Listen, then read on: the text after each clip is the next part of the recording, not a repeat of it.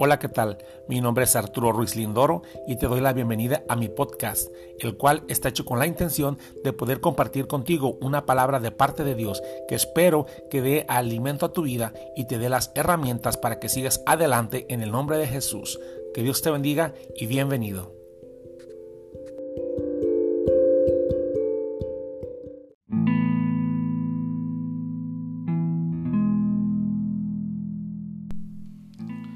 Bendecida mañana, queridos hermanos de Mañanas Gloriosas de Centro Cristiano de Fe. Es una bendición estar una vez más aquí delante de ustedes y en presencia de mi Señor, haciendo algo que desde hace un par de años es lo que me apasiona, que es compartir la palabra. Aun y cuando no seamos los mejores para hacerlo, dice la palabra que Él conoce nuestro corazón. Y de, y de eso quiero hablarte hoy. El tema de esta mañana, querido hermano, se llama Siervos escogidos por Dios.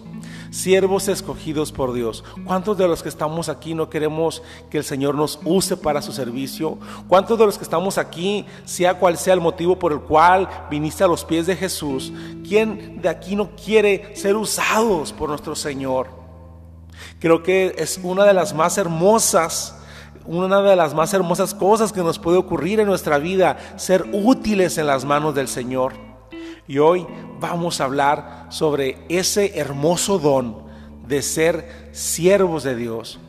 Así que, amada persona que, nos escuchas, te damos la bienvenida. Creemos de parte del Señor que hoy habrá una palabra para ti, una palabra para tu vida. Me encanta decir que cuando nosotros oramos, Dios nos escucha, pero cuando nosotros leemos la Biblia, Dios nos habla. Así que hoy te invito que ahí donde, donde te encuentras, dispongas tu corazón, dispongas tus oídos para alimentarte en esta hermosa mañana con la palabra de vida. Porque dice en las escrituras que no solo de pan vivirá el hombre, sino de toda palabra que sale de la boca de Dios. Y hoy compartiremos su bendita y santa palabra. Oramos para comenzar. Padre, te doy gracias por esta hermosa mañana, te doy gracias por la vida de cada una de las personas, Señor, que tú has escogido esta mañana para que reciba este mensaje. Sé tú confirmando, Padre, conforme a tu voluntad, esas oraciones que cada uno de mis hermanos ha hecho, Señor, en lo, en lo privado. Que cada oración que sea hecha en lo público, Señor, que, sea, que haya sido hecha, Señor, en lo íntimo, sea contestado ahora en lo público, Padre. Te pido por las personas que escuchan en el mensaje, cúbrelas y bendícelas. Bendice sus hogares en el nombre de Jesús. Te pido también, Padre, que me llenes con tu Espíritu Santo, que dirijas y uses mi boca, Señor, que pongas carbones encendidos en mis labios y que te escuchen a ti a través de mí. Te lo pido en tu nombre precioso. Espíritu Santo, ven a mí y lléname hoy y llena cada hogar y cada corazón. En el nombre de Jesús. Amén. Como les comentaba, hermanos, el devocional de este día se lleva por nombre Siervos escogidos por Dios. Y este pasaje bíblico del cual vamos a hablar hoy se encuentra ubicado en el libro de Isaías capítulo 41 del versículo 8 al 9, que dice de la siguiente manera, Pero tú Israel, siervo mío eres, tú Jacob, a quien yo escogí, descendencia de Abraham mi amigo, porque te tomé de los confines de la tierra y de tierras lejanas te llamé. Y te dije, mi siervo eres tú. Te escogí y no te deseché. Aleluya, hermosa palabra. Me encanta el sentido de pertenencia con que Dios se refiere a Jacob. Siervo mío eres. Wow, qué hermosa expresión, qué fuerte expresión. Yo te escogí, dice el Señor. Mi siervo eres tú te escogí y no te deseché. Qué hermoso es escuchar a, Dios hablando así, aleluya, acerca de Jacob. Y hoy declaro en el nombre de Jesús que estas mismas palabras que Jehová le dijo a Jacob son también para ti. Así que te animo, amada persona que me escuchas, a que las arrebates en el nombre del Señor, a que las hagas tuyas y las cuelgues en tu pecho, que las cuelgues cerca de tu corazón, para que no olvides que eres un siervo escogido. Miren, para que alguien nos escoja para alguna actividad en particular, sin duda es porque debe de haber visto algo bueno en nosotros, alguna habilidad especial, un talento sobresaliente. Mi hermano Rantia, quien gusta de jugar fútbol soccer, no me dejará mentir que a la hora de armar una cariada siempre busca escoger a los, a los jugadores más habilidosos, al más rápido, el mejor rematador de cabeza como lo era Borghetti, el mejor portero, el mejor defensa. O tú que me escuchas, ¿recuerdas cuando estudiabas en la prepa y te dejaban alguna tarea en equipo? Quizá una tarea un tanto complicada, una tarea de ciencia, algo para lo cual tenías que preparar algo bien hecho y no tratabas siempre de, aparte de escoger a tus amigos de siempre, a tus camaradas del alma, no buscabas escoger a algunos de los más inteligentes del salón, buscando con esto poder garantizar que eh, la calificación de tu proyecto sea buena. O tú, ama de casa, o tu hermana, o tu hermano que vas de compras al súper. ¿Cuántos tomates o aguacates no mayugas antes de escoger el elegido? desechando los que no sirven, incluso cuando agarras un tomate, un aguacate, un plátano, qué sé yo, la fruta que tú sientes que o ves que no es buena, ¿no acaso a, veces la avientas al final de la java, la avientas hasta el último para que nadie más la escoja, desechándola? Siempre que podemos escoger a más hermanos, no buscamos siempre escoger lo mejor, lo que tenga las mejores habilidades, lo que se veía mejor. ¿Qué fue pues lo que Dios vio en Jacob para hablar de él con tanto orgullo, con tanto amor y con tanta pasión? ¿Era acaso un gran hombre fuerte y valeroso? ¿Era acaso un gran hombre honesto y fiel y de un gran corazón?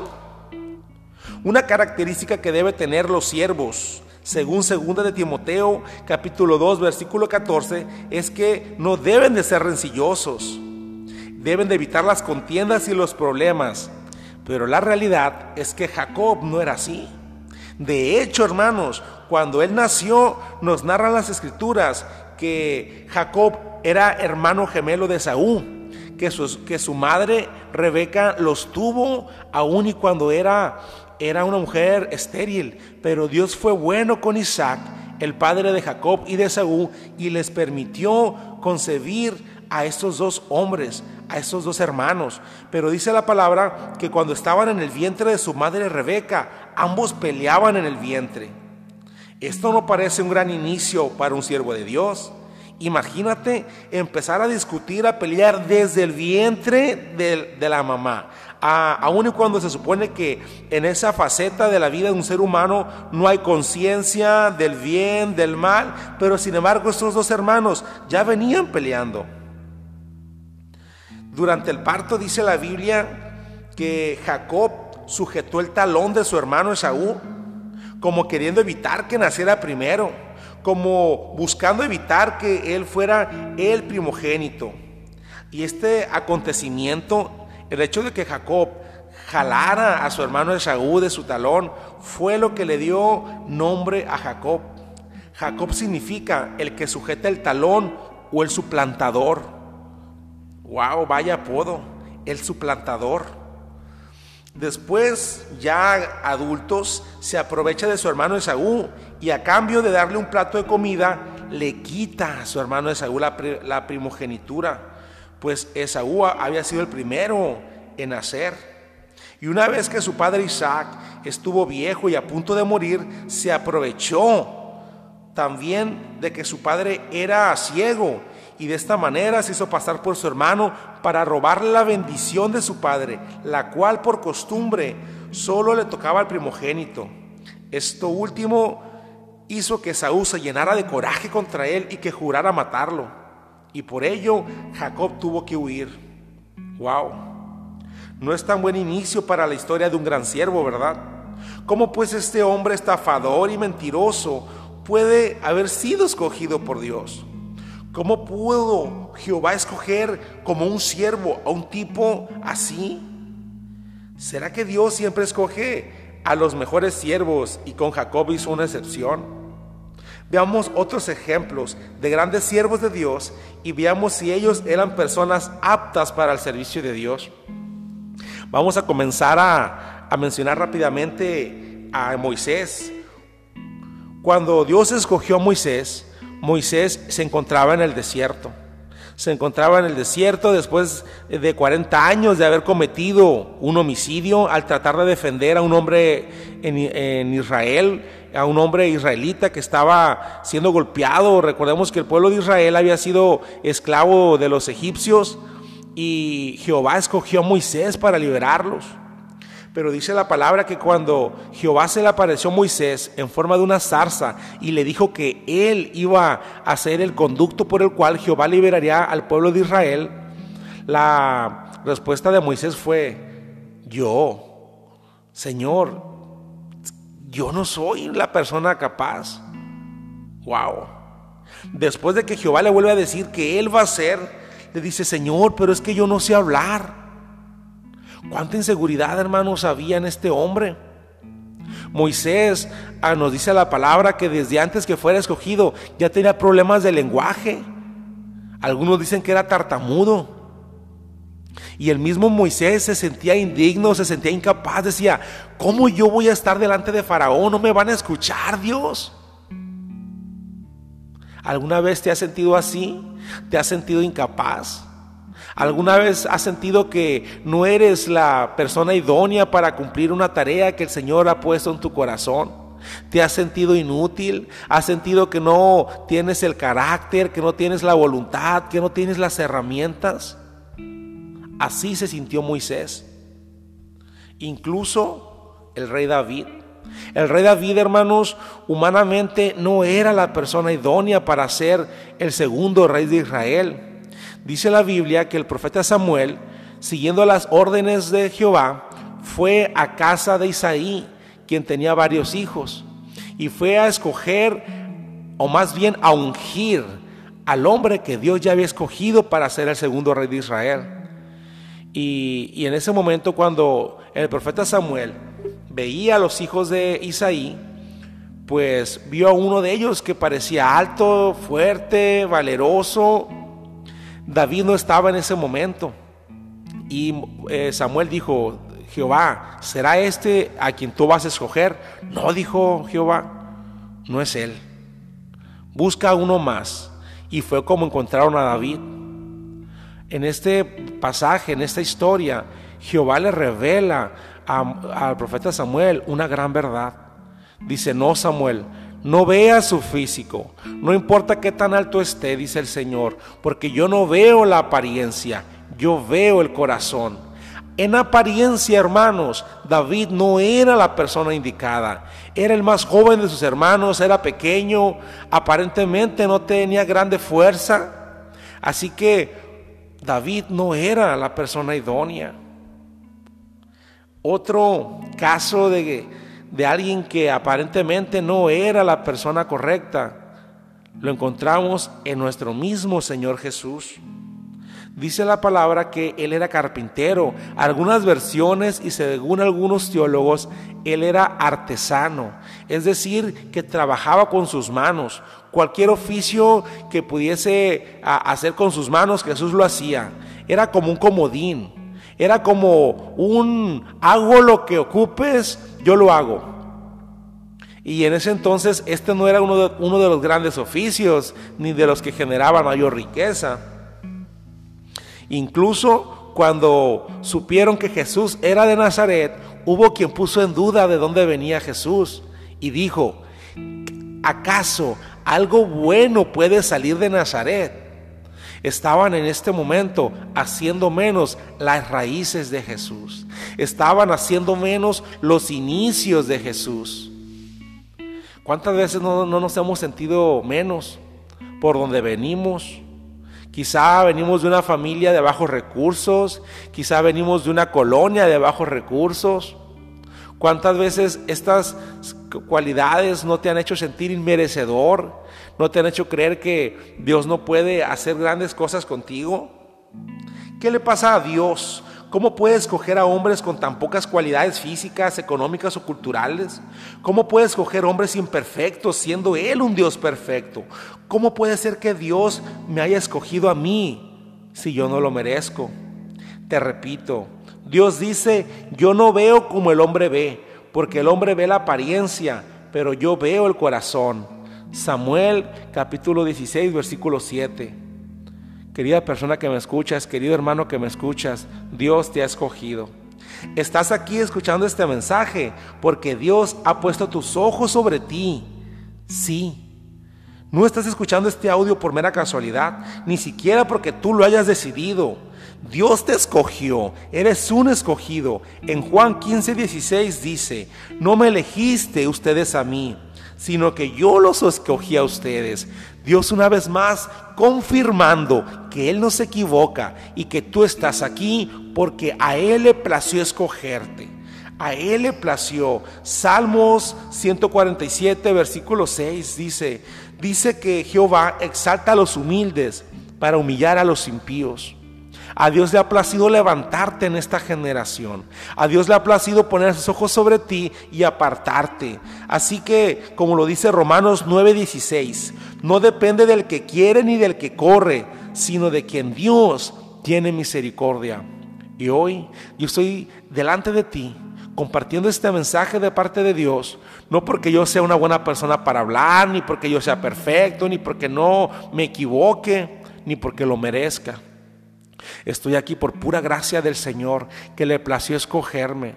Aún y cuando cada día hay una lucha constante en mi interior, en donde llegan las voces que de pronto me, me quieren recordar mi pasado y me dicen que yo no merezco servir y me dicen que hay personas mejores que yo, personas con una mejor vida, personas con una espiritualidad mayor.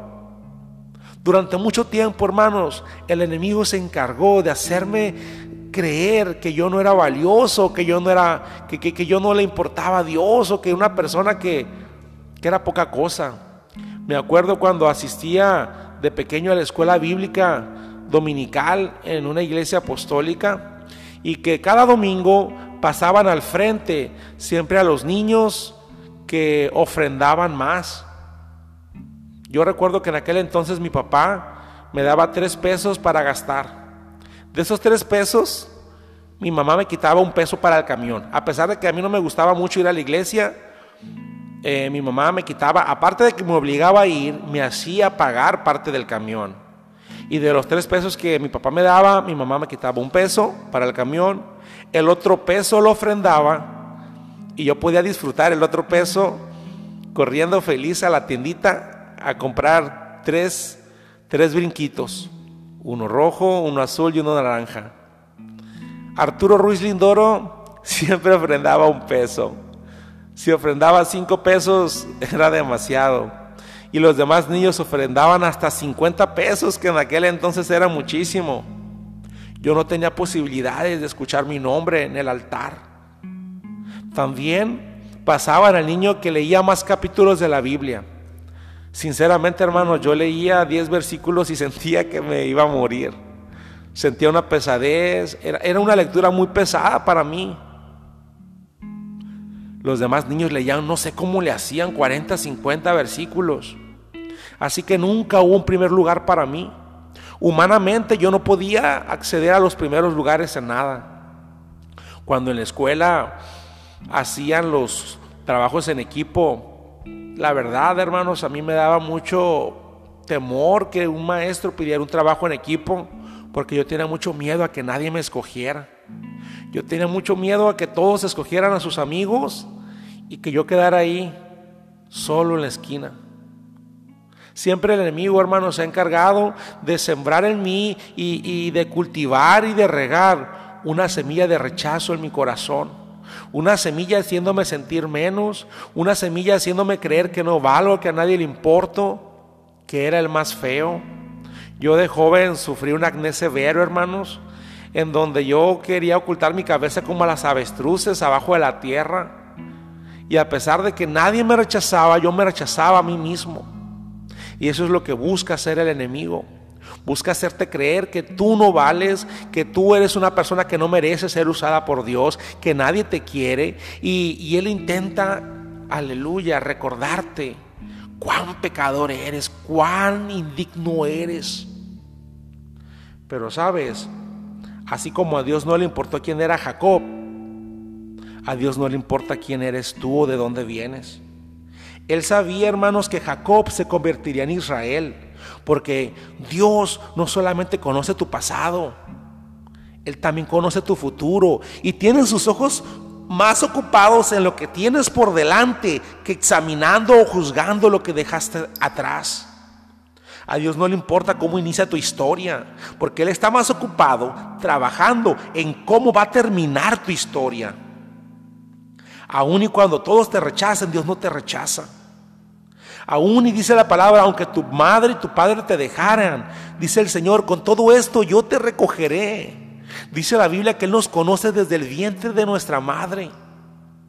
Al Señor le ha placido escogerte y te ama con un amor infinito y un amor incondicional.